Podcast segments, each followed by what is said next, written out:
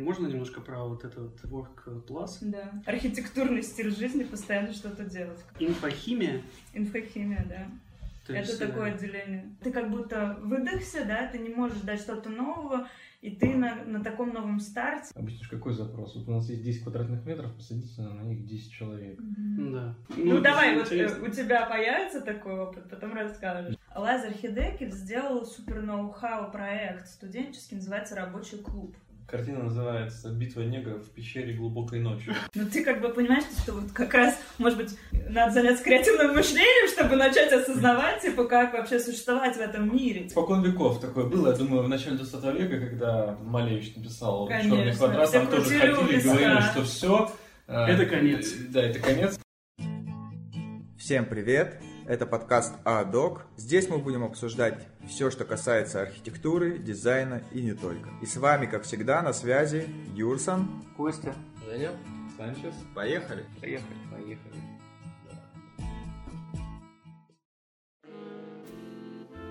Всем привет! Сегодня у нас в гостях э, архитектор-дизайнер Алина Бутакова.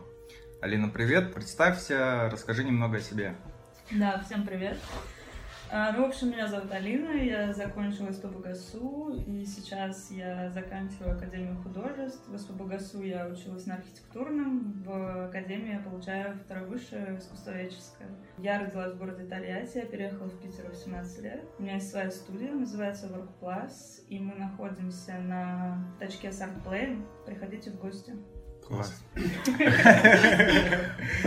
Мы всем задаем вводные вопросы. Один из них это как ты пришла вообще в архитектуру, как ты выбрала эту профессию, с чего все началось. Да, немножко вот э, про детство. Предыстория такая. Да, ну интересно. Сложилось так, то, что я выросла в творческой семье. У меня отец художник, вот, который по временем начал заниматься дизайном интерьеров. И это был рубеж перехода в нулевые, то есть такое вообще начало, наверное, этой ниши в нашей стране. И, собственно, я росла с этим. И у меня еще была очень прикольная школа, называется лицей искусств. Творческий папа меня туда отдал, и у меня с первого класса был художественный профиль. То есть я, типа, всю свою жизнь находилась между этими вещами. И, собственно, это для меня было супер естественным это все дело продолжать. Я никогда не стояла перед э, муками выбора, куда идти или еще что-то. Ну, короче, это органическая часть моей жизни. Так что с этим довольно все естественно. То есть ты закончила школу, ну, в смысле лицей. э, Да. И Сдала. ЕГЭшку, сдала ЕГЭшки. И в гасушку сразу. Да, и между прочим, на бюджет я поступила с первого раза, но я типа прям по красоте готовилась. В каком году? А в десятом я поступила. Да. Мы в девятом закончили. А, мы просто резко, себя Я переняла вашу эстафетную палочку. В году. Ну, я застала всех мастодонтов, там я знаю, кто такой Завариль. А у кого-то в ГАСУ? Мостовича заляла.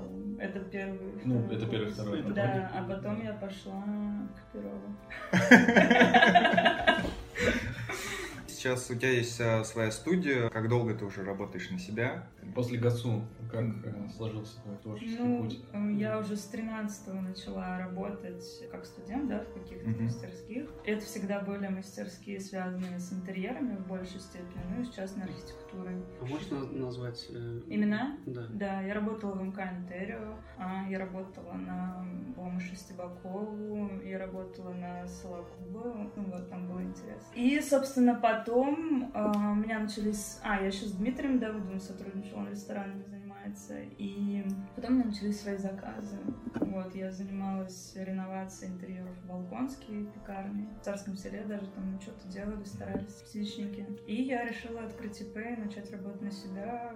В 2018 году я это сделала, и, соответственно, это уже началось всё под именем Workplace Studio. Э, Название про работу, потому что я, типа, очень сильно завишу от работы. Вам это должно быть знакомо, архитектурный стиль жизни, постоянно что-то делать. На данный момент какими проектами сейчас занимаешься? А, Сейчас у меня накопился очень большой опыт в современных учебных пространств, офисов и в сфере интерьеров квартир жилых. Поэтому текущие проекты у меня это э, две квартиры. И, собственно, закрыл сейчас большой проект по центру инфохимии. Это совмещение коворкинга и лаборатории. Это где такое? Это вот для крупной некоммерческой организации. Подожди. Не, подожди. Э, инфо, инфохимия. Инфохимия, да. То это есть, такое э, отделение. А химия почему?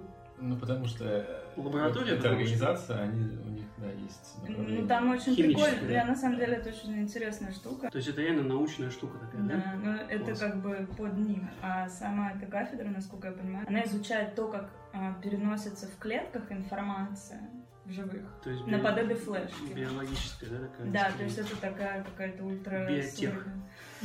Ну, типа того, да. Биотех, экобио. Ну, я так э, краем уха, короче, я в этом не разбираюсь. Вот. Я хотел, если честно, спросить про... Можно немножко про вот этот Work Plus? Да. Короче, это твоя основная, основное дело твоей Да, жизни. да. Ты начинала одна с каких-то квартир. Мгм. Сейчас ты одна или у тебя есть там Команда. команда, да, и как это все работает? Да, я начинала одна. Ну, как бы у меня в одно время появлялся партнер. Мы, собственно, сделали каждый свой выбор. Эта девушка уехала учиться а, за границу. Вот. И у меня периодически на проектной работе появлялись помощники, потому что когда ты открываешь ИП без э, денег в кассе, без рекламы, да, ты в таком режиме выживания на самом деле находишься. И поэтому как бы это сначала была не какая-то конкретная команда, а люди, которые могут тебе помогать на проектной именно стадии. А что касается того, над чем, как разделяются эти обязанности, мне всегда было важно наработать какой-то свой творческий метод, поэтому я занималась в принципе, от идеи до реализации всем, да, эта помощь касалась рендеринга или каких-то, ну, помогательных таких штук черчению, вот так вот это все выстраивалось. Сейчас уже прошло время, выработалась схема, у меня появились свои строители и свои комплектовщики. И как раз э, мы с этими ребятами находимся в артплее. И также уже у меня есть в команде визуализатор. Круто. Да, ну, для меня важно а, рассматривать построение работы не только через а, команду, формирование команды архитекторов, но и вообще мне важно сделать какое-то безопасное, экологичное это кольцо от э, начала идеи, заканчивая реализацией, и просто чтобы это было быстро, качественно, ты знаешь людей, с которыми работаешь, и пройдя определенную школу, как бы в этом плане, ну, строя свои проекты с другими людьми, я просто очень сильно убедилась в том, насколько лучше можно сделать продукт, когда ты в адекватной коммуникации с того конца, когда вы все как одна команда выступаете, вам интересно сделать быстро, качественно и классно. Это важно очень. А Вообще мы с Алиной познакомились в обществе юных архитекторов. Мы туда пришли как кураторы, и у Алины был курс э, Supremes. Supremes, да. Да. А он был на основе твоей работы по искусствоведческой Да. теме, которую ты сейчас заканчиваешь в Академии художеств. Ну, это была одна из работ, которую я там написала, и она была самая такая обильная и очень-очень вдохновляющая. меня. А, вообще, для тех, кто не знает, общество юных архитекторов это школа для детей, Да. для развития объемного пространственного, искусствоведческого и творческого потенциала. Ну да, типа Вот. такая креативная школа воспитания детей. Я пошла в академию, наверное, из-за того, что после ГАСУ у меня было ощущение, что мы все что-то там поделали, но нас никто ни разу не выводил на разговор, собственно, как, да, как сделать нечто больше, чем просто какой-то набор инструментов, типа бери да повторяй, да, то есть, ну, вопрос творческого метода вообще в принципе, вот как основная какая-то базовая штука в образовании в ГАСУ, она отсутствует. То есть это все больше как факультатив, да, твой личный, ты набираешь информацию. То есть такой дисциплины, как пошаговая инструкция, как придумать проект, нет. Это всегда какие-то куски из разных дисциплин и так далее. Вот поэтому я пошла академию, и там очень круто все закрутилось. У меня появилась научная руководительница Елена Турчинская, Елена Юльевна. Она большой специалист по русскому авангарду, и причем она его изучала и изучает в северной части России, то есть там, где кажется, что его не было. Я имею в виду у нее Хабаровск, ну, Дальний. Восток, вот что-то вот где-то там, надеюсь, я не ошибаюсь. И мы с ней выбрали очень классную штуку. Это был цикл работ. То исследование, которое я прокрутила в обществе, это касалось эволюции супрематизма. Вот. И мы написали целую работу а, про то, как э, э, супрематизм вышел, как он появился, это протосупрематизм, да, как он вошел в стадию 2D, как он там трансформировался с подачи Эля Лисицкого, и вышел в итоге в гипсовые штуки Малевича архитектоны. И это очень прикольно, потому что именно в этой работе, описывая шаги, да, ты понимаешь, из чего состоит творческий метод очень большого художника, да. Это Малевич, у него огромный стилеобразующий талант в первую очередь. Это, ну, это такой гений интуит того времени, а то время, оно, в принципе, очень богатое на таких очень... На гения, да. Там каждое имя, оно, Эпоха, оно да, гигантское. Да, эта эпоха меня безумно, на самом деле, увлекает, даже до сих пор, потому что у меня есть какой-то безумный отклик на вот эту революционерскую энергию, которая тогда царила, и вот, вот когда ты во все это погружаешься, ты, конечно, отвал башки у тебя становится. Да. И, собственно, я разработала на базе этой работы курс для детей, и э, это абсолютно ну, как бы не секрет, да, я сама училась. Ну, то есть ты вышел из ГАСУ, ты научился делать картинки, вроде бы там что-то переживал, что-то понял, но вот такой вот творческой искры точно никто тебе не дал, да, потому что вы не копались вот именно в художественном смысле того, что вы делаете в ГАСУ. Слушай, а перебью, а вот в академии Просто ты Был так говоришь, как будто прям академия, типа, Нет, реально сильно фишка. интереснее, типа, там... Нет, это все опять же завязано на персонале, да, условно говоря, я пошла туда, потому что я чувствовала, что мне чего-то не хватает, да, и там появился это искусствоведческий факультет, там Ой, люди, да, я всегда мечтал на Там- учиться. там люди изучают все что угодно, да, Мгм. там не знаю, не То есть ты выбираешь, выбираешь сама, да, тему, Да, и это как магистратура, да, типа? Нет, это именно, э, ну, сам искусствоведческий факультет состоит из того, то, что каждая твоя курсовая работа — это исследовательская работа. Там каждому году свой какой-то может соответствовать э, период в эпохе ис- искусства, да, но в целом а, там всегда мэчатся руководители научные и люди, да, то есть они по интересам. И меня вот как раз интересовала штука в связке Подожди, а, Русская школа извини, авангардизма. подожди, а у них, э, ну, это бакалавр, магистратура, аспирантура, как, как вообще? Точно так же, просто я была на программе второй высшей зауч- заочников. То есть это бакалавриат, но он такой, типа, еще более факультативного характера, то есть это, опять же, именно все завязано на твоем желании Мгм. что-то взять. Вот. Ну, когда тебе попадаются люди, с которыми ты в одной струе, это уже становится вообще абсолютно... Короче, тебе повезло с руководителем.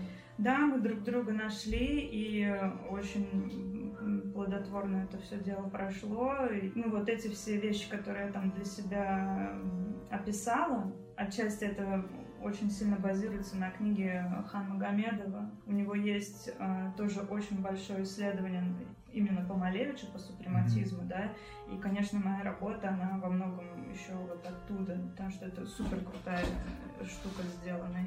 Ну и мы начали это все дело а, проходить с детьми. Первый курс а, там чуть ли не до слез у нас доходил, когда мы, я пыталась первый раз сделать архитектурную с детьми из бумаги.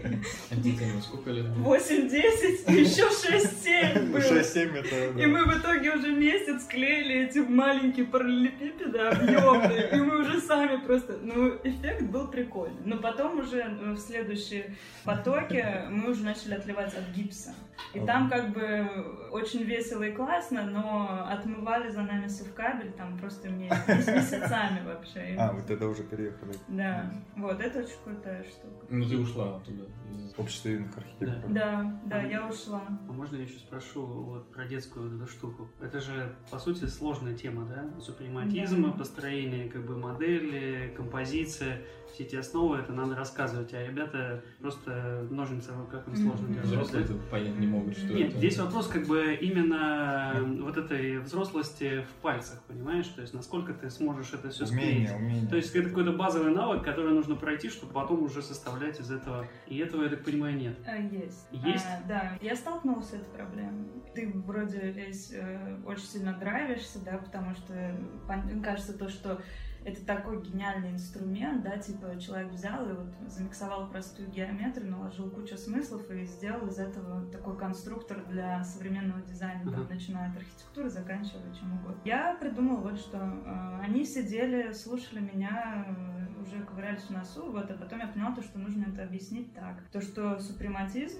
это азбука. Вы проходили, дети, в школе азбуку или нет? Они говорят, да. Я говорю, что там такое происходит? Они такие, у нас есть буквы. Я говорю, а что делают буквы? Они говорят, они составляют слова. Я говорю, вот смотрите, у нас вместо букв есть прямоугольник, квадрат, круг и там, не знаю, треугольник, что я не назвала. И говорю, вот, вот берите их, и давайте вот это вот наши картины, ну, это, условно говоря, очень примитивно, да, они, понятно, они понимают, что за этим стоит. И мы начинали уже как инструмент миксовать, искать композицию, то есть э, курс состоял во многом еще из того, чтобы развить композиционное чутье. Да? Это такое абстрактное мышление, а детям это несложно делать на самом деле, потому что они намного ближе к этому, у них нету вот этой какой-то а, Не мусорки. Да, Ну, мусорки они интуитивно это да, делают. Да, и, собственно, с этой подачи пошло, а дальше они, конечно, запоминали, кто такой Лисицкий и все такое, но без вот этой вот э, очень сложной теории, что э, супрематизм это от латинского слова супремация, которое означает, там, не знаю, это из католического богослужения. Ну, типа вот без этого всего а, очень хорошо пошло. Ну, то есть им это было понятно и легко. Это, это классные яркие цвета, да, то есть это Мгм. простая геометрия. И как у них получалось работать с этим в плоскости, так же легко и потом вышло в объем. Потому что все, что от них требовалось, это прикольно составлять простые геометрические фигуры. Они с этим справлялись. Круто. Ну, реально, да. А ушла почему? Надоело?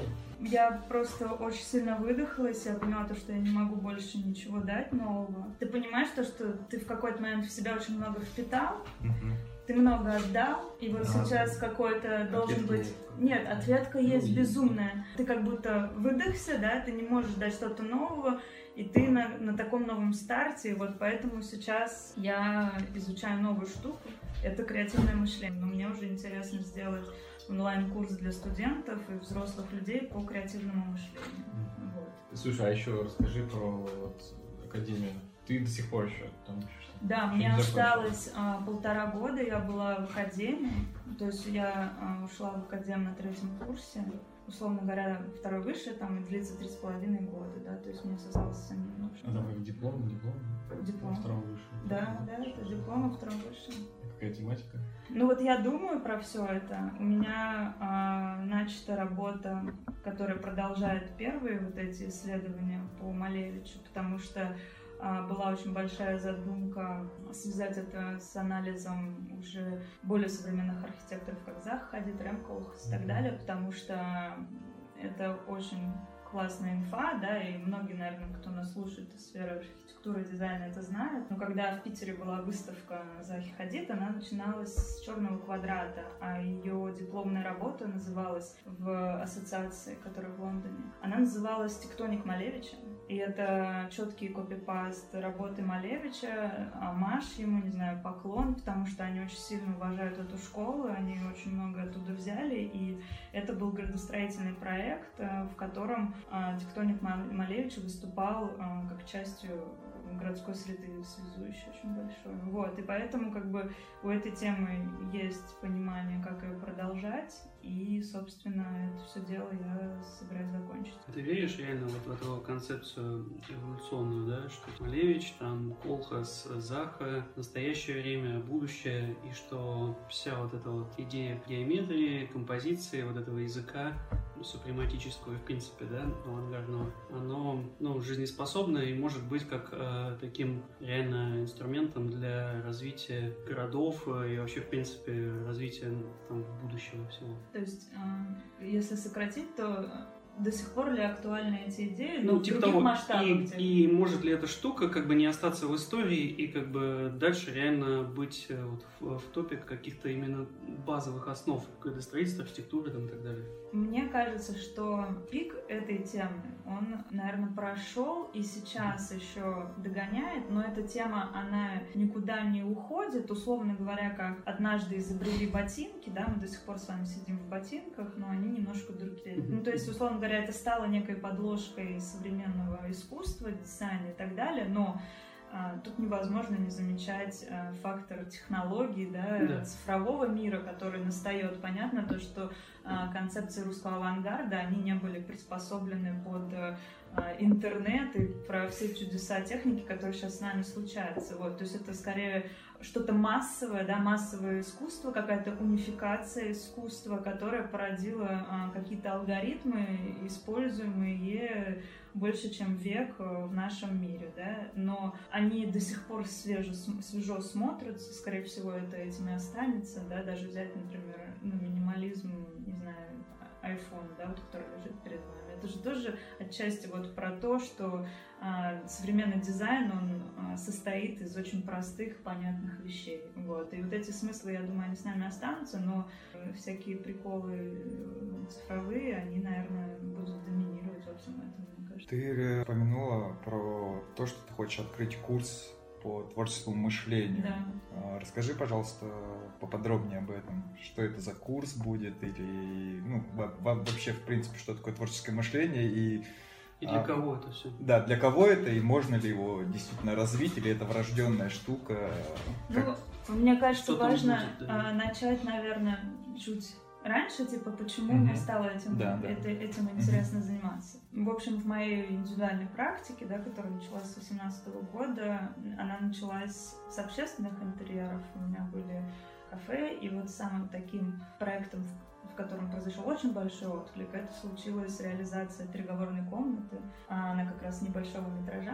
Там удалось уже сделать такое пространство, которое подразумевает в себе несколько сценариев, и ты, проектируя это, ты понимаешь, что, что ты закладываешь какие-то новые прикольные штуки, которые помогут людям по-новому общаться. И это была а, переговорная комната для компании UPM. Такая финская корпорация древообрабатывающая, не знаю, фанеру они делают и так далее. У них есть концерн в Чудово, мы построили ее там а, с Никитой Максимовым. И там уже мы напридумывали всякие штуки, например, она всего лишь там 35 квадратных метров, но ядро этой переговорной был огромный фанерный стол, он 6 метров длиной, и у него крышка в форме трапеции, столешницы. И получалось так, то, что мало места, но с одной стороны у нас магнитно-маркерная доска, с другой светят проекторы, люди никогда друг другу не загораживают вид. И вот когда ты сталкиваешься с вот такими подходами, да, то есть ты понимаешь то, что это место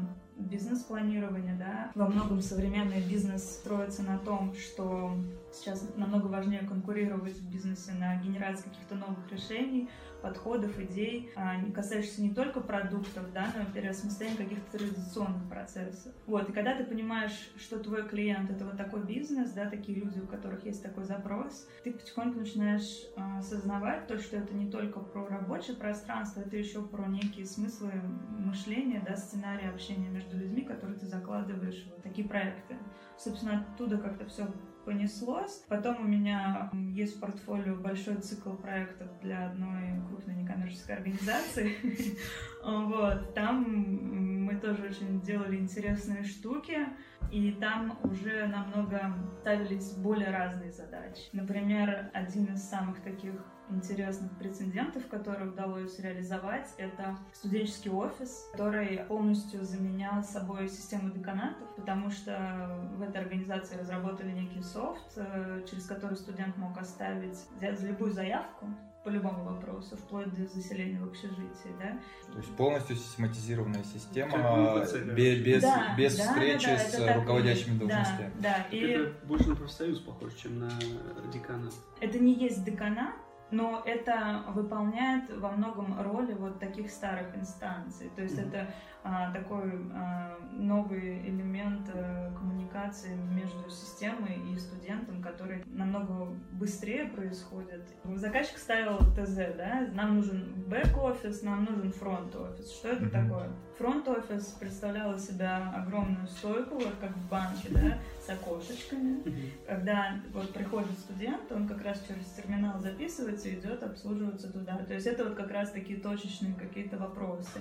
А в бэк-офисе уже подразумевалась а, более такая долгая работа там в группе, да, например, какой-то более сложный вопрос, либо студенты сами могли собраться, пообсуждать что-то. Это уже была другая часть пространства, где более такая подвижная коммуникация осуществлялась. Все это завязано на смыслы а, того, что а, студенты сами во многом управляют процессом, да, они сами записываются, они сами бронируют переговорные. Ну, то есть это все равно уже а, немного другое отношение к... То есть э, это такой некий workspace для студентов был, А, по сути. да, но в Они- первую очередь по а, именно обслуживанию их. Да. Но они мог- также могли прийти и там заниматься своей да, работой. Да, да, да, да, в части этого пространства. Про креативное мышление. Да. Мы, ну, мы начинали Продолжаем. продолжаем, да. В общем, а, смысл этой связки очень большой, потому что когда ты а, делаешь пространство, переосмысляя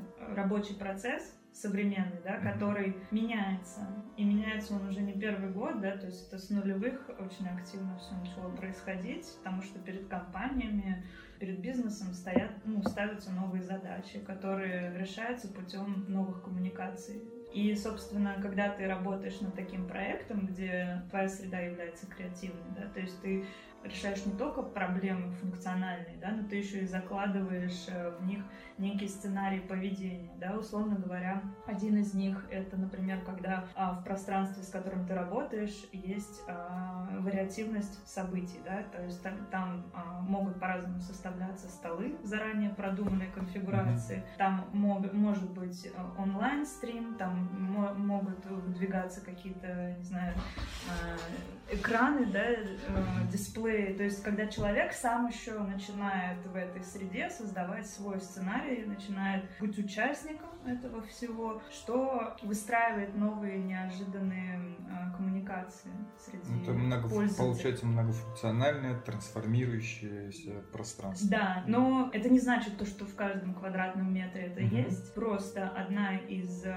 больших особенностей современных рабочих пространств является тем, что человек э, должен чувствовать себя там по-разному. И это, это отражается не только в расстановке мебели, да, это и глобально касается зонирования и цветовых решений, и функциональных решений. Вот, например, сейчас, если обращаться к тому же Google, после пандемии, я недавно читала статью, у них очень есть прикольное нововведение в кампусе, которое тоже отражает, опять же, изменения рабочего процесса. Например, там появились в кабинетах, в офисах надувные, очень быстро поднимающиеся перегородки, ну, типа как защита от вируса. Но они типа такого дизайнерского вида, и то есть человек сам может против, видимо, ковидного человека, не знаю, да, да, это выглядит реально так, то есть такие большие баллоны. Нажимным насосом. Да.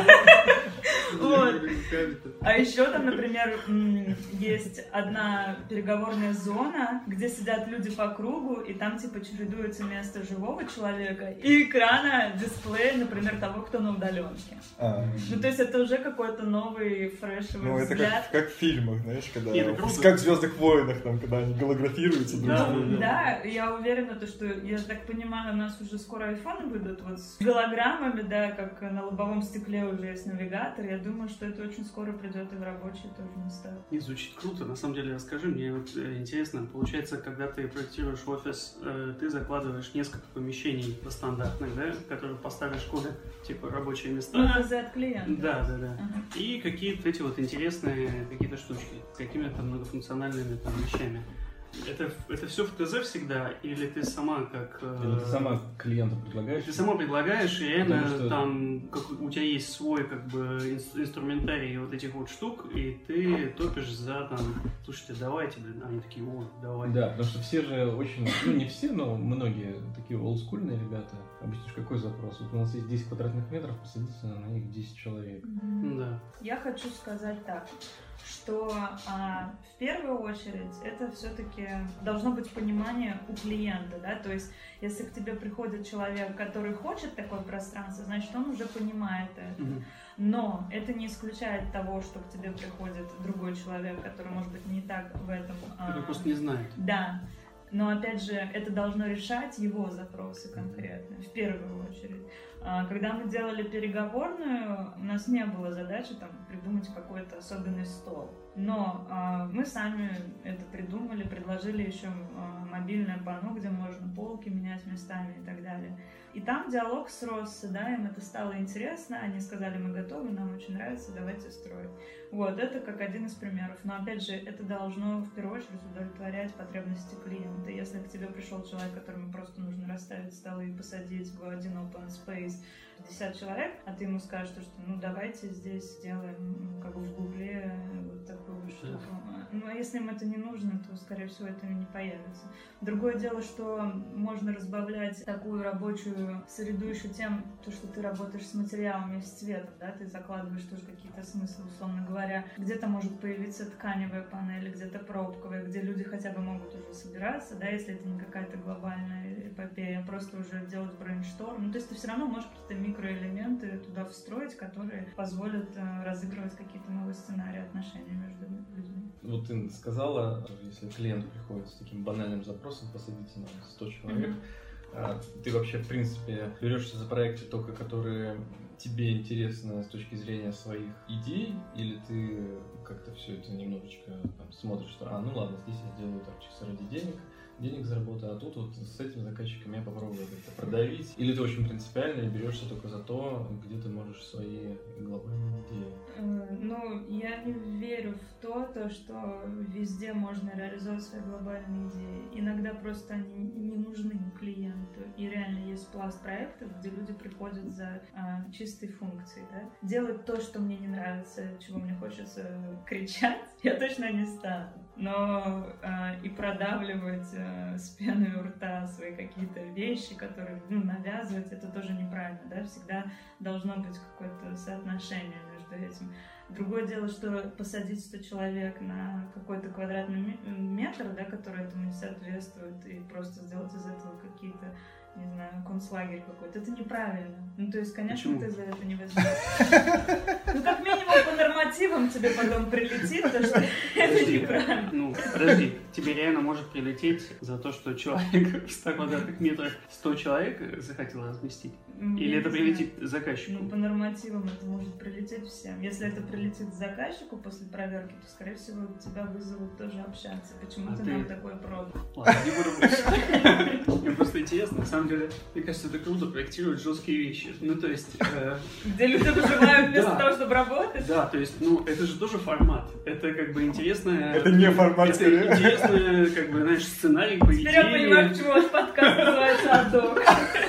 То есть ты берешь, проектируешь какой там, помнишь этот бар, в который мы зашли, где заходишь, и там вот такая вот стойка, э, сантиметров, наверное, 12 э, вдоль стенки, А, и да, там да. просто не протолкнуться, и... А, ортодокс? Ортодокс, во. Там просто было очень много людей. Ты заходишь, там очень много людей, там вот такая вот стойка, там встает бокал, и он немножко свисает. И все стоят вот так вот, и, знаешь, поставили, типа, чокнулись. Это офигенно круто. То есть, такого Ну, это реально... бар. Ну, то есть, реально, у тебя вот такой, такой вот стол, и у тебя ноутбук свисает, ты типа работаешь, тебе стрёмно. И еще стул на одной ножке. Какая будет текучесть рабочих в этой компании? Хрен знает, но это будет круто, то есть... И потом те, кто там работал, ты там работал, да, я там работал, я еле вышел, это было так круто. Я теперь себя чувствую настоящим мужчиной, да. есть. Ну давай, вот э, у тебя появится такой опыт, потом расскажешь. Ну Ну, если вы хотите, мы можем потереть еще за русский авангард вообще. Ну, я бы потел. Да, да. Давайте. С удовольствием расскажу про то, как э, это ушло из... э, Почему этого нет в русских институтах? Подожди, в смысле нет? Те уникальные наработки, то есть А. это были целые школы, у Новис, Типа в Путимас, да? Да. Вот Этого это. нет э, в классическом образовании в России. в На самом деле есть. Оно, Но оно оно, настолько- оно, оно по номинально касательной очень. проходит. Это А- не методология, которая там Мне кажется, оно родилось из этого. И Нет. сейчас то, что есть, оно это прямое Нет, следствие. нет, Это нет. точно не, не имперская вот эта хрень. Это Нет. адаптация по касательной, условно говоря. Самый э, яркий пример. А, есть такой Лазарь Хидекель, Да, да, архитектор. знаю. Он учился в ГАСУ. Да, мы знаем. И он закончил у Новис Витебский, и он Мгм. учился у Малевича Да. с Лисицким тоже. Да. И этот человек привнес реально очень классные вещи оттуда, супрематического толка, в Мгм. ту подложку, которая предлагала Лиси, или как она называлась на тот момент, инженерная... УГИ. Ну вот, Нет, что- она Гражданских почему? инженеров. Вот, университет гражданских инженеров. Иги- Ну, это... Подожди. Уги, Точно уги. нельзя. Не, Не было. Было. ИГИ, потом ЛИСИ, УГИ, Иги, потом уги, ЛИСИ. это все было до, значит, 17 года. И, внимание, а, на базе этих наработок супрематических Лазер Хидекель сделал супер ноу-хау проект студенческий, называется «Рабочий клуб».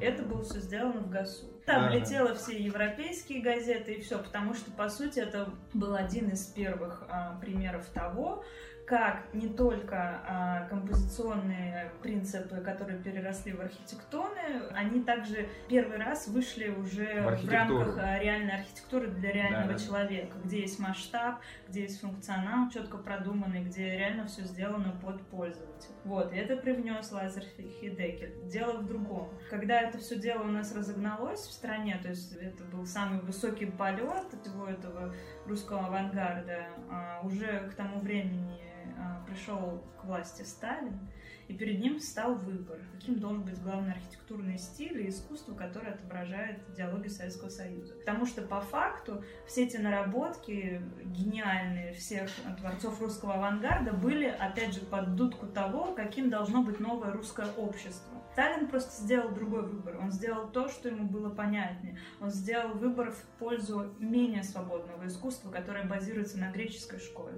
Это был сталинский ампир.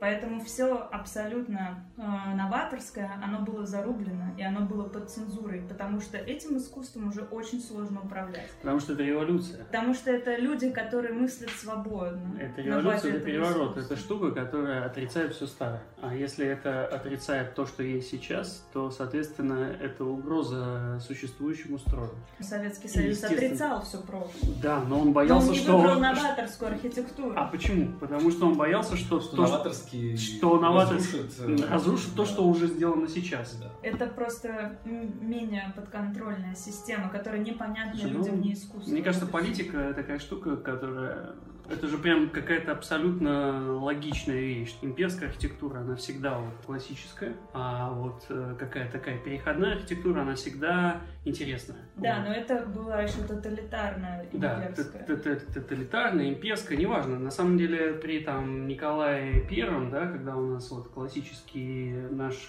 классицизм именно 19 века, mm-hmm. настоящий, условно настоящий, он тоже был именно вот э, настоящий ампир. То есть не ну, тот, который сталинский. Да. И власть была такая. Была реально довольно жесткая власть. Были попытки как бы все это ужесточить, там э, всех как бы ссылали. И потом, э, когда вот эти волнения начала 20 века, какие-то там революции промышленные, там еще какие-то, тут уже модерн, там, а потом э, вообще реально вот весь авангард это как отказ от всего старого и попытка создать в принципе, весь этот язык, это каждый раз, мне кажется, каждый раз, когда они что-то придумывали, они думали, главное, чтобы не было похоже на старое. Очень много еще мотивов, вокруг которых это все выстраивалось, да.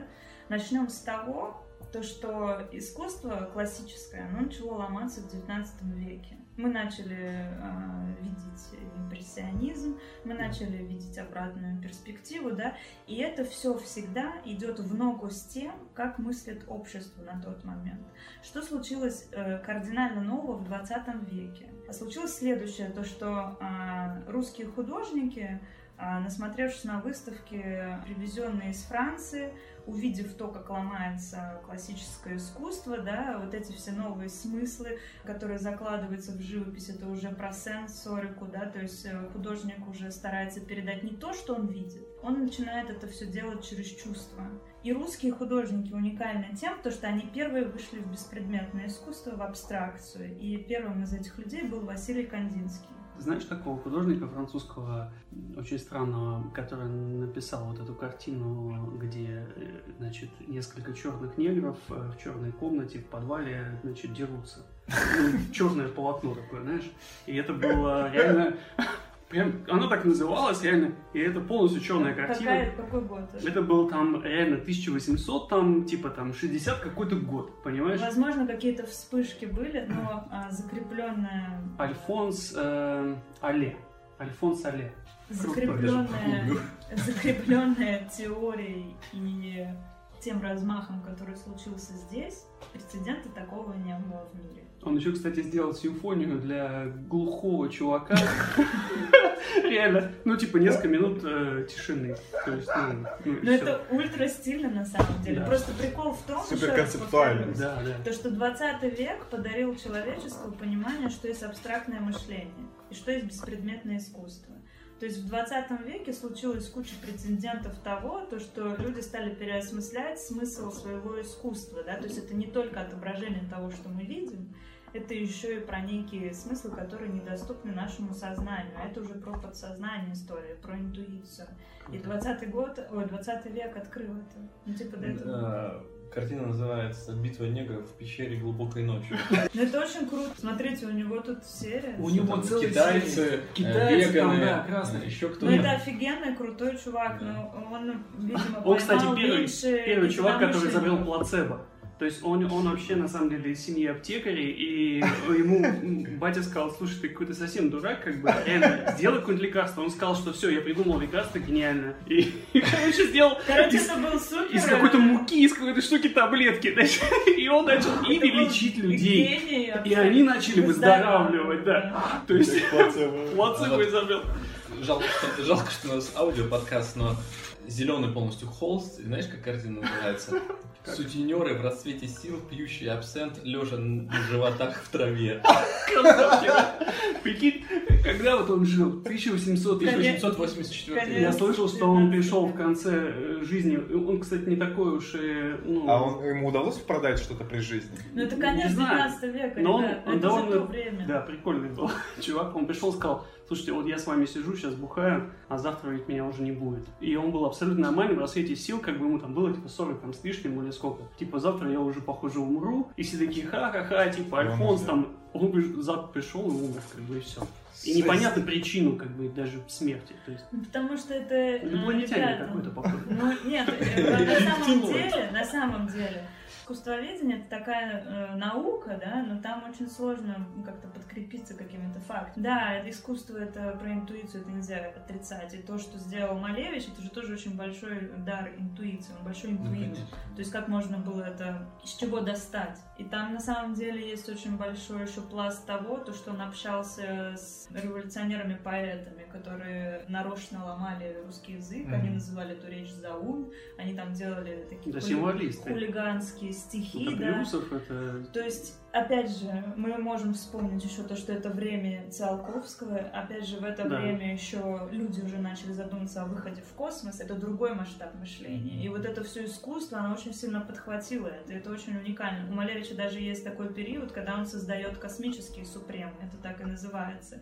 И удивительно то, что это, по сути, повторяет фигуру спутника, которые еще не были созданы. То есть он уже так Ну да, щупал вот это парение, вот этот масштаб, масштаб, который ты смотришь, ну, ты понимаешь, что он вроде бы там отсутствует, но ты понимаешь, что это уже, ну, другое, это уже какое-то космическое пространство. Я, кстати, сейчас подумал, что мы реально э, живем э, в, эту, эпоху какого-то постапокалипсиса. То есть это, ну, знаешь почему? Потому что... Ты зарегистрировался в ТикТоке? Нет, нет, потому что смотри, ну реально вся, э, вся вот эта история русского или в принципе мирового искусства, она двигалась вот Малевичу, и когда мы, когда все это бомбануло и взорвалось, реально в гражданскую войну все это просто вот сошло на нет, пришел Сталин, там, ну неважно, пришел бы не Сталин, пришел бы кто-то другой, это все равно ушло, Вторая мировая, потом вот этот соцреализм, и я думаю, что во всем мире это примерно плюс-минус там, да, это все как-то довольно тухло шло. И вот Почему? сейчас мы пытаемся как-то вот опять, э, что-то опять как-то встать на ноги. Ну, я вижу проблему в следующем, то, что как раз западное общество успело переварить эти смыслы. Там же часть ушло в Баухаусе, а часть э, Ну, Малевич читал там лекции. И У нас просто... с фашизмом. У нас нет, нет, даже взять Заху Хадид, она училась в Лондоне, это было середина 20 века, она брала эти наработки, ну, 60-й год. да. Хорошо. И как бы нет, э, я считаю, то, что там эти идеи как раз и нашли своих творцов, которые на базе них начали делать свои дела. Просто у нас есть большая проблема в том, то, что было действительно вырезано этой цензурой. В Русском музее а, все архитектоны, они хранились э, в архивах. Они были разобраны. Архитектоны, это они даже не склеены между собой, их потом восстанавливали детальки по фотографиям дореволюционным смысл этот прослеживается, вот даже когда я писала свою работу, Хан Магомедов ушел от нас, ну, мы почти его Ну, застали. да, на нашей памяти, да. Вот. А он исследовала эту тему в рамках цензурного времени и в рамках времени, которое уже а, начало это все дело возобновлять. Да.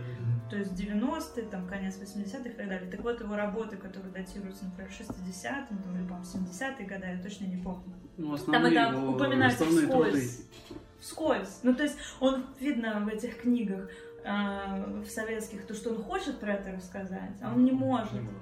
Потому что это то, что наводит э, дестрой в обществе. Это какая-то слишком свободная штука для системы. А как же космос, как же вот это оттепель, как же это все? Слушай, ну, на- насколько я даже помню, вот у меня этот вопрос возникал еще, когда учились в ГАСУ, что а почему Заха, почему Рэмчик, Они все так э, воспевают этот наш авангард, А у нас... а мы, Нет, мы, мы, кстати, мы говорим так, что, типа, Я- это же наш авангард. я имею в виду мы, И я типа имею в виду мы- современных архитекторов, да. Да потому что... Слушай, А мы ну, не воспеваем, Слушай, даже я препод... пять лет преподавал на кафедре реставрацию, но я сталкивался с тем, что некоторые преподаватели считают, что авангард и супрематизм, что это вообще и тот же минимализм, да, что это вообще не архитекторы, что это, это коробка. Почему? А Что потому что реставрация, понимаешь? Ну, может быть. Но не все, не все. Но были отдельные это личности, которые, да, где-то делаешь а, какой-нибудь концептуальный проект, э, где простые формы, все красиво, чистенько. И они говорят, что это за коробочка? Но это большая беда. Ну, потому что одно не должно отменять другого. Типа, это, это уже признанное мировым сообществом супер чудо на самом деле. И очень печально то, что в нашем обществе все гордятся Юрием Гагарином, но все ржут над черным квадратом. И это сплошь и рядом. Ты То есть- думаешь, ржут? Конечно, ржут. до сих спроси пор. как каких-нибудь э, Обычных гопников? Нет, нет, на самом Мало деле, никто кто не сможет объяснить смысл А этой потому что никто не картины. понимает. Ты понимаешь, ты спроси Ну, большинство людей 40 плюс, 50 плюс, они скажут, а, черный квадрат, мазня. По-моему, это просто э, не хедлайнер всех анекдотов очень долгое время было и так далее. Вот. А на самом деле черный, квад... черный квадрат это первая фигура. Малевич ее называет а, фигурой, из которой вышли все. И мы с детьми даже делали такой эксперимент. То есть он говорит то, что круг это вращающийся квадрат. И мы вырезали круг, надевали его на карандаш и Квадрат, очень быстро квадрат, вращали. Ой, да, квадрат. И очень быстро вращали в руках этот э, карандаш с квадратом, и он превращался реально в круг. И все такие, вау. И вот действительно, как бы, почему он первый, да? Вот потому что по Малевичу это а, то, откуда вышли все его остальные а, геометрические фигуры, на базе которых он развивает свое искусство. Если бы мы повращали треугольник, то был бы тоже круг. Почему? Он бы был Потому менее что- идеальный, потому Ну, что да, в квадрате, бы когда... Почему? Неважно. Это Ну, если вы равнобедренный треугольник. Да. На самом деле, Равносторонний. любую фигуру, если ты вращаешь, она все равно превратится в круг. Прямоугольник превратится в круг? Абсолютно. Нам надо сегодня сделать Давай, давай. Ну вообще, а, Видишь круг? да, ну вы хулиганы. Нет, на самом деле не важно, что ты крутишь. То есть хоть палку, хоть, блин, треугольник, хоть э, какую-нибудь звезду. все равно вот самая выпирающая часть от центра, конечно, она задаст как бы окружность. И все. То есть абсолютно не важно, что ты крутишь. Ну, там был очень красивый круг во всяком случае. Согласен. Ну и вы знаете все то, что на первой выставке, которая была, кстати, в Питере на канале Да. Грибоедова, черный квадрат стоял в, В красном углу, углу. да, Да. красном. Давай про твою онлайн-площадку, про твои онлайн-курсы, которые ты хочешь запустить. Или курсы. Ну, это один курс. Да, Вот. что это и для кого это? А, подразумевается то, Для что... тех, кто понимает смысл черного квадрата. Ну, а, мы не, не занимаемся дискриминацией. Вот. Смысл в следующем. То, что, в принципе, креативное мышление — это не синоним творческого мышления, да, но в целом это про то, как решать задачи или анализировать ситуации через разные кальки, если выражаясь э, нашим архитектурным языком, да. Почему это сейчас важно? А, Во-первых, мы живем в очень быстро меняющемся мире, вот, и этот скилл такого нестандартного мышления, подхода, он уже справедлив а, абсолютно точно ко всем жизненным ситуациям, включая и зарабатывание денег и так далее, да, то есть многие бизнесы на этом строятся. Поэтому этот курс предназначен не только для творческих людей, но там есть и сегмент, который для взрослых людей из обычных профессий, но которые хотят в себе повысить процент неординарного мышления или ознакомиться с разработанными методиками мировыми, которые позволяют под новыми ракурсами анализировать ситуацию. Один из крупнейших людей, который этой темой занимается, он до сих пор жив, это а, британский ученый Эдвард де Бона. Он а, как раз закрепился за собой а, термин латерального мышления, это творческое мышление. Вот, и он предлагает много разных техник, которые помогают а, выработать новаторские решения или освежить прошлый опыт, не будучи признанным каким-то творческим человеком, да, потому что основная большая проблема в том, то, что человеку до сих пор кажется то, что творчество это для избранных, да. Он своими трудами показал то, что творческое мышление, оно способно развиваться, также это определенный скилл, и он также показал то, что это справедливо применять не только в сферах э, искусства, да, то есть это, это в наше время выходит за рамки обычного восприятия художника художника. Вот, соответственно, мы разбираем эту тему, разбираем кейс каждого из э, студентов, и еще отдельной частью этого курса будет умение презентовать свой проект и пичить идеи, потому что сейчас это тоже очень важно. Что делать с идеей? Пичить. Мы не поколение тиктокеров, что? А мы, а мы тоже, но мы подглядываем за ними. Ну, продвигать, А, это же термины, да, А, Айтишная. айтишные. А ты сама пишешь эту программу полностью? Да, Никто не помогает? папа с мамой помогают. Шучу. Не помогает. У меня есть очень прикольная книжка. Есть в Москве целый институт, э, такой коммерческий, конечно. Называется «Школа креативного мышления икра». Вот, там есть- Икра? Да, икра. Там есть такой э, интересный персонаж Василий Лебедев, он тоже в какой-то момент этим увлекся, и он создал э, целые тоже методологии, которые во многом опираются на Эдварда де Бона. И там он разработал свою методологию формирования идей, он называется крафт, и там тоже свои инструменты. Мне интересно в своем курсе совместить это все с пластом наработанных знаний архитектуры, искусствоведческие и создать свой какой-то продукт, потому что это не про гарантию того, что мы все резко станем какими-то гениальными, да, это скорее про путь того, как быть вне придуманных шаблонов в своей голове. То есть наш мозг все, весь наш жизненный опыт, всю нашу жизнь, он его упаковывает в определенные шаблоны. Мне интересно сделать так, чтобы мы научились какими-то инструментами делать новые шаблоны в нашей голове, которые позволят переосмыслить многие вещи и задачи, которые нужно решить. Потому что сейчас это становится очень важным.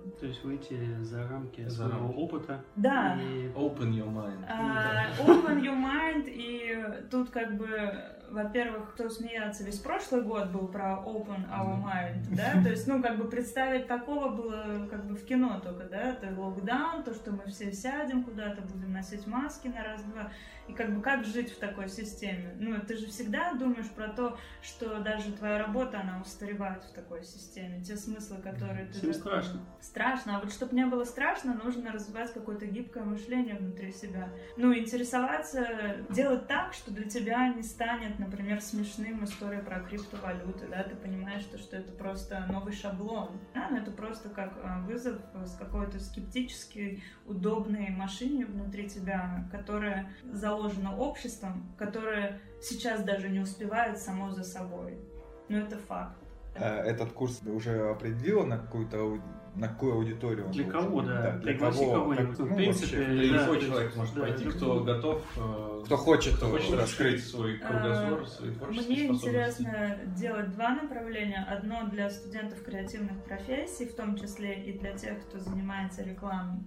И другое — это для взрослых людей, которым это нужно как э, коучинг для того, чтобы улучшить результаты в своей профессии. То есть, по сути, это также пласт работы для бизнеса. Если это не точечные люди, это может быть организация какого-то воркшопа или мастер-класса для бизнеса, для какой-нибудь компании, где проводится воркшоп, э, чтобы немножко встряхнуть то, что существует там, и, может быть, это подарит какие-то новые решения. А которые- когда планируешь? Ну вот у меня первая э, коуч-сессия уже будет в июне. Это будет для блогерского клуба Елены Сахаровой, в котором я тоже состою. Это девушка-журналист, она написала свою книгу, у нее очень большая аудитория. Она создатель писательского курса, курса по блогерству. И там мы будем проводить эту сессию в рамках того, как переосмыслить свой блог, как генерировать туда новые идеи, не грезя о вдохновении, о творческой жиле внутри себя, а как действительно делать новые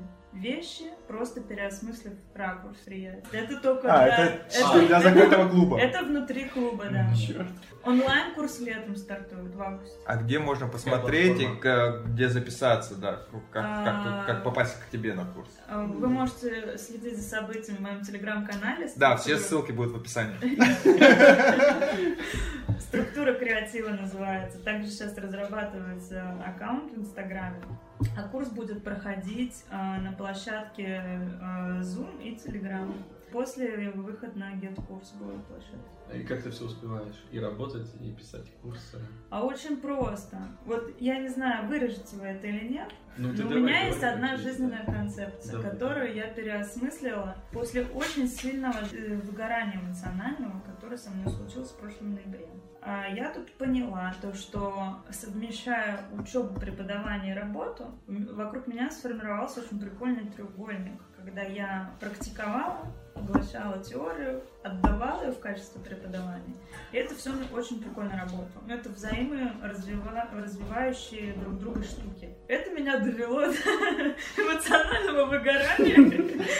Почему? Потому что квадрат, квадрат должен быть на четвертая точка. И тогда Наверное, будет личная жизнь. квадрат, да, и все будет четко. Нет, а, на самом деле тут важно еще быть просто ну, каким-то внутри более спокойным человеком. То есть я в эту штуку окунулась с головой, просто у меня не было даже на самом деле отпуска такого настоящего все это время. И, конечно, это выбило пробки в определенный момент. Просто что, к чему это, как успевать? Это на самом деле очень, а, ну, как бы это вопрос даже не про успевать, а про то, что это просто экосистема, которая вокруг тебя выстраивается. То есть одна деятельность подпитывает другую. Понятно то, что есть люди, которые, которым ты делегируешь часть, часть задач, но в целом это связка одной экосистемы, которая вокруг тебя выстраивается. Да? То есть эти все темы, они на самом деле очень близко между собой. То есть развиваясь в креативном мышлении, ты параллельно развиваешься в своих проектах, ты развиваешься в том, как вести свой бизнес, как какие-то новые задачи туда придумывать. То есть это не про то, что я на курсах по тому, как стать массажистом, и параллельно проектирую интерьер. Хотя, может быть, это тоже очень Да, даже... это может быть четвертая Да, И будет квадрат. Мы знаем, мы знаем, кстати, пример э, да. Ну, короче, а, Кейс. И я да, всегда еще думаю про людей, а, у которых очень большие бизнесы. Они же еще же это делают в очень разных сферах. Ну, По сути, они просто становятся инвесторами ну, и ты всегда там вот другой, как они другой все уровень. успевают. Не, ну они же тоже как-то все Но успевают. надо дойти до этого уровня, а потом ты будешь типа все не успевать. Ну, наверное, там тоже был ряд выбитых пробок каких-то Ну, а эмоциональных. как без этого? Вот, и- вот мне бы хотелось как тоже поэкологичнее существовать. Нет? Ну, ну как-то надо а, уметь хотя бы делать краткие остановки, чтобы отдавать себе отчет Да, нужно просто настроить, как это, дисциплина, режим и все такое. И Ну, все мы, же будет не, хорошо. мы же не роботы. Ты можешь постоянно жить по дисциплине? Э, Вот это Постоянно нет, колесо но... баланса э, Стивена Кови у тебя присутствует в жизни? Нет, конечно нет. Но если ты держишь в голове о том, что ты хотя бы по воскресеньям не работаешь, а лучше даже еще и в субботу, понимаешь? А еще лучше и в пятницу. А еще лучше вообще работать там по 4 часа в Ну, это неделю.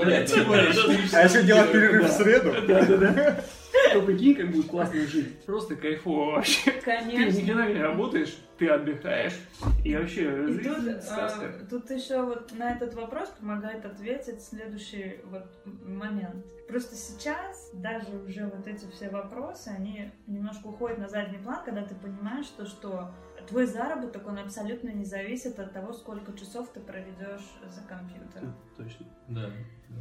Окунувшись в мир, извините, я сейчас вообще уйду не туда, криптовалюты, и понимая, как люди там зарабатывают деньги, и а, понимая, например, то, что свинка Пеппи на рынке стоит больше, чем концерн Hyundai сейчас, но ты как бы понимаешь, что вот как раз, может быть, надо заняться креативным мышлением, чтобы начать осознавать, типа, как вообще существовать в этом мире. Уже вот эта вот модель, она абсолютно тебе не гарантирует даже какой-то протекции жизненной. Ты можешь сидеть целую неделю работать, но деньги, они уже в другом каком-то поле вот в нашем мире. И вот как, вот как находить себя среди этого, и чтобы еще как бы оставаться в своей профессии, которой ты умеешь заниматься. Вот это для меня большой вопрос. Который ты умеешь заниматься, и тебе нравится и заниматься, но нужно быть при этом а, Гибким. гибким. Да. Просто вспомнил, э, я хожу просто в баню. Просто вспомнил, да? Вспомнил, значит. А вопрос мой вот в чем. Знакомый, да?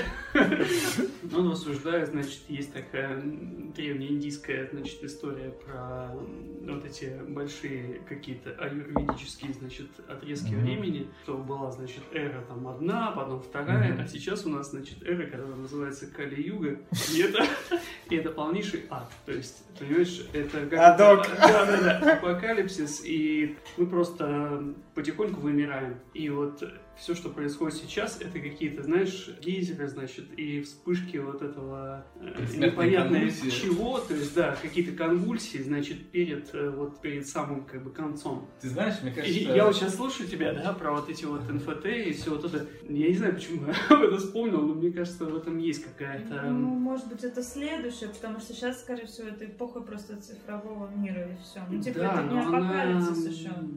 Переход в другую, другой уровень. Да. Мета- Метамодель. Я, я понимаю, что, скорее всего, такие мысли возникают просто от непонимания, да? Это какой-то страх обычный. Обычный страх незнания, и от этого ты начинаешь думать, что все это не очень хорошо и здорово. Пойдем ко мне на курсы креативного мышления. Я... Да, Ко- да, Кость, по-моему, испок- испокон веков такое было. Я думаю, в начале 20 века, когда Малевич написал. «Черный квадрат», там тоже ходили и говорили, что все... Это конец. Да, это конец. Так, а, кстати, еще что я хотела рассказать вам быстренько. То, что это же еще позиционировалось, э, почему мы заговорили про отражение состояния Советского Союза, да, вот это революционное. В Витебске, когда они там все затусовали, а, по улицам ездили троллейбус, ой, эти трамваи, они были все расписаны супрематически, были расписаны фасады зданий, были проекты трибун, то есть это еще позиционировалось Это как шагаловская тема или искусство. нет? Не, Малевич. Малевич? Малевич со своей командой, он Шагал там тоже присутствовал, но он вел свои мастерские. А весь Витебск был а, памятником просто супрематизма, и это было агит искусством. Ну, это позиционировалось как такое искусство. Агит. Да. А сейчас просто цифра рулит, и это очень интересно. А ты веришь в то, что сейчас может возникнуть какой-нибудь новый Витебск, ну, не знаю, Питер, какие-нибудь города? Ну, Питер вот вряд ли. Просто, знаешь, интересно, вот э, большая страна, э, люди, в принципе, все, они ведь э, развиваются, Мгм. ну, по большому счету, да? Именно какая-то местечковая штука, то есть Мгм. она может реально где-нибудь Вспышка. всполыхнуть, да. Ну, вот, я не знаю, какой-нибудь, какой-нибудь Краснодар, там, я не знаю, пусть это Сочи, там, да хоть не важно, любой город, Тюмень. Ну Грозно. вот мы очень много э, в рамках этой работы и восхищались и обсуждали, как так произошло, то, что в один момент времени зародилось столько гениальных людей. И это, а мне кажется, ну это опять же из области... Из области э, возрождения, Ну, знаешь. это из области а, рассказов про искусство, да, то, что Да. нельзя подкрепить четкой математикой, да, но это же Ну, это накопление энергии, Да, а потом это абсолютно. всплеск. И оно же очень сильно рикошетится с революционным Да. тем движем, который был. Это абсолютно, это идеально красиво, и в то же время это большая трагедия. Оно само себя и разорвало как бомба. Ну, то есть это, это, это не сошло на какой-то инерции, да, это была какая-то яркая вспышка, Да. которая взорвалась и все. Но сейчас в обществе не летает такое. Ну, типа, нету этого запроса. Ну, еще в чем была гиперидея в том, то, что до этого общество существовало без промышленного переворота. Все началось только в 19 веке. И мир начал ускоряться. До этого люди жили в абсолютно другом временном режиме. 19 век начал это все дело ломать, 20 век выкрутил гайки, и настолько быстро понеслись строительство заводов, появился бетон, люди захотели в космос. Это все вот пришли эти идеи на 20 век. И такого следующего рывка, ну я не знаю, когда он случится. Вот мы постепенно Ну, подожди, выходим а эфир, IT, вот это все, это Но же... это все другое. Да, ну это- так это тоже, это тоже Ну, так вот именно это другое, это не такое, как тогда. Оно не так сильно меняет нашу жизнь, как А мне 20 кажется- век изменил все, что было до этого. Э, Мне кажется... Не согласен. Мне мне кажется, Протестую, да? Я протестую. я Но считаю, мы, т- так как мы сейчас живем в это время, и Типа мы не можем... мы не можем а, оценить? оценить, конечно. Знаешь, представить того же самого Маска, который каждую неделю там запускает... Курит свои- марихуану. Курит марихуану, он запускает там... Но он один такой во всем мире. Нет, это не так. Он не один. Мы с ним. Я просто считаю, что сейчас тоже идет какое-то накопление вот этой вот э, энергии. Да, сейчас дофига вот этого трэша какого-то, э, которое несется Кажется, в ад. Оно настолько... а, если бы люди с помощью этого, может быть, могли стать бессмертными, да, это был бы супер Ну, претендент. кто-то уже стал, мне кажется, бессмертным. А, Это был бы супер новый претендент. А на 20 веке были такие претенденты, да, там появилась атомная бомба, господи, появился автомобиль. Ну, то есть было столько новых изобретений. Сейчас, по сути, нас меняет только интернет. Ну, то есть нету такой концентрации, которая абсолютно какую сферу не возьми, супер новая, да. То есть сейчас просто что? Сейчас мы просто замыкаемся, мне кажется, каждый в себе, да, то есть институт семьи меняется, абсолютно понятно по каким причинам. Слушай, ну это же тоже изменение. да. Это тоже глобальное Но изменение. Они, они как будто бы Ну да, а, они они такие, более инертные, конечно, чем вот да. это вот время супер кажется. новаторское. Они не такие революционные, Мне кажется, оно тогда. сейчас все равно все ускоряется. То есть, э, Ну, допустим, может быть, даже нас всех, а, условно говоря, попросили так жить по-новому, да, то есть, ну, никто не может сейчас рассказать, что это было 20 год, да, может быть, нас пытаются ускорить к этим изменениям, но в целом, ну, мы также пользуемся теми же вещами, да, конечно, а, цифровой мир будет ускоряться и больше что-то менять, но навряд ли это будет, хотя, не знаю, может быть, будут новые войны. все будет отлично. Все будет хорошо. Все будет хорошо. Какой твой любимый художник? Кроме Малевича. Да. Я не могу, мне кажется, ну, ответить. Выделить. э, Да, ну потому что, ну есть вещи, а, которые увлекают тебя в рамках твоего собственного развития, твоего собственного внутреннего отклика, ну и ты начинаешь увлекаться этими э, людьми, э, искусством и так далее. И вот так вот, чтобы через всю жизнь что-то пронеслось, нет. Скорее Ну. всего, это набор единомышленников и тех, у- Мгм. у кого у тебя, на кого у тебя возникает отклик внутри тебя. Вся моя деятельность, она выстраивается на русском авангарде до сих пор. Хотя я понимаю то, что, вот опять же, возвращаясь к цифровому миру, да, это не ответ на сегодняшний день, да, но это какая-то очень важная база. Это круто. Мне кажется, знаешь, ты смотрела про Микеланджело, вот этот э, Кончаловского, вот эта история «Грех» там, да, или как он назывался, фильм, где вот человек страдает. Он реально страдает э, всю свою жизнь. Я не к тому, что ты страдаешь Нет, всю потому жизнь. что он художник, да? Да, потому что он художник, у него есть абсолютно понятный, эм, конкретный, вот, знаешь, вот библейская история, то есть он смотрит на Библию, он говорит, что мы все в аду. В принципе, он всегда чувствует себя в аду. И все, и он ищет везде подтверждение, и тем не менее, все свое творчество, он, эм, Мгм. да, всю свою вот эту вот боль, Сублимация, Рефлексия, да, все, все это ты выкладываешь в искусство. И знаешь, я, я просто тут почувствовал, что когда ты в определенные моменты времени можешь связывать себя с какой-то другой историей и таким образом делать вот это вот через себя, когда художник говорит, что это не я все сделал, это Господь через меня, да, творит как бы что-то. Мгм. И здесь, э, когда ты становишься причастным к какому-то периоду, к какому-то искусству, к какому-то еще каким-то мыслям, которые являются частью вселенской истории, в этот момент эм, ты начинаешь вот, чувствовать себя как раз причастным и продолжать это все эти штуки. Это, мне кажется, так, э, ну, это классно. Ну, ты скорее не продолжатель. Ну вот я лично воспринимаю это как... У нас нет возможности поговорить вживую со всеми, с кем мы хотим хотим поговорить, да, и изучая какую-то тему, ты вступаешь в диалог а, с теми идеями, которые те люди формировали и в которые они верили. И когда ты а, увлекаешься тем или иным художником или архитектором и так далее, ты как будто входишь с ним в общение. Скорее это про вот это накопление. А про тему страдать это тоже на самом деле очень интересно, потому что даже есть у Пелевина такая книга АФАК 10, там изобрели искусственный интеллект, который может воспроизводить искусство, но они оставили ему человеческий скилл страдать для того, чтобы он мог делать искусство. Жестко. И это, Просто это большой делает вопрос на да. самом деле, почему действительно творческий процесс всегда идет через, во многом через страдания. Как иначе? Ну вот даже мы делаем проекты, мы же все равно прожи- проживаем Как-то. какую-то тему. Мы первые страдаем. Да, да. Боль — это чернозем. Ну вот а почему так? А Почему нельзя еще? кайфовать, лежать на А острове, что пить кай- коктейли? а потому что всё, Я потому что гениальное- потому что катарсис зачем творить. потом наступает. И то он мимолетный, ты же понимаешь, ты же знаешь, как это, ты, ты сдаешь проект, у тебя вот эта а, кайфушечка буквально длится там 5 минут, когда тебе там переводят остаток. А потом ты думаешь, мать. Ну вот это очень странно. И мне интересно, неужели действительно творчество возможно только вот в таком формате, когда ты очень сильно проживаешь какую-то А это зависит от твоих э, личных установок и аффирмаций.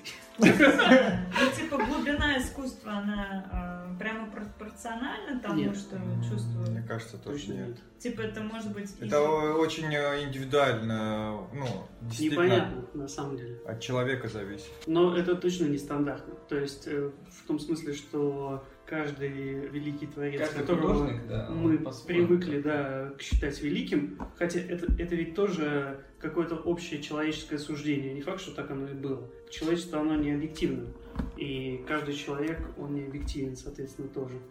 И, и если, допустим, Дали был э, просто психом, да, или не был, или не был, или не был, да? И, э, допустим, э, там Микеланджело просто страдал от того, что, ну, как бы там переживал за то, что он в аду и попадет в ад и всякое такое.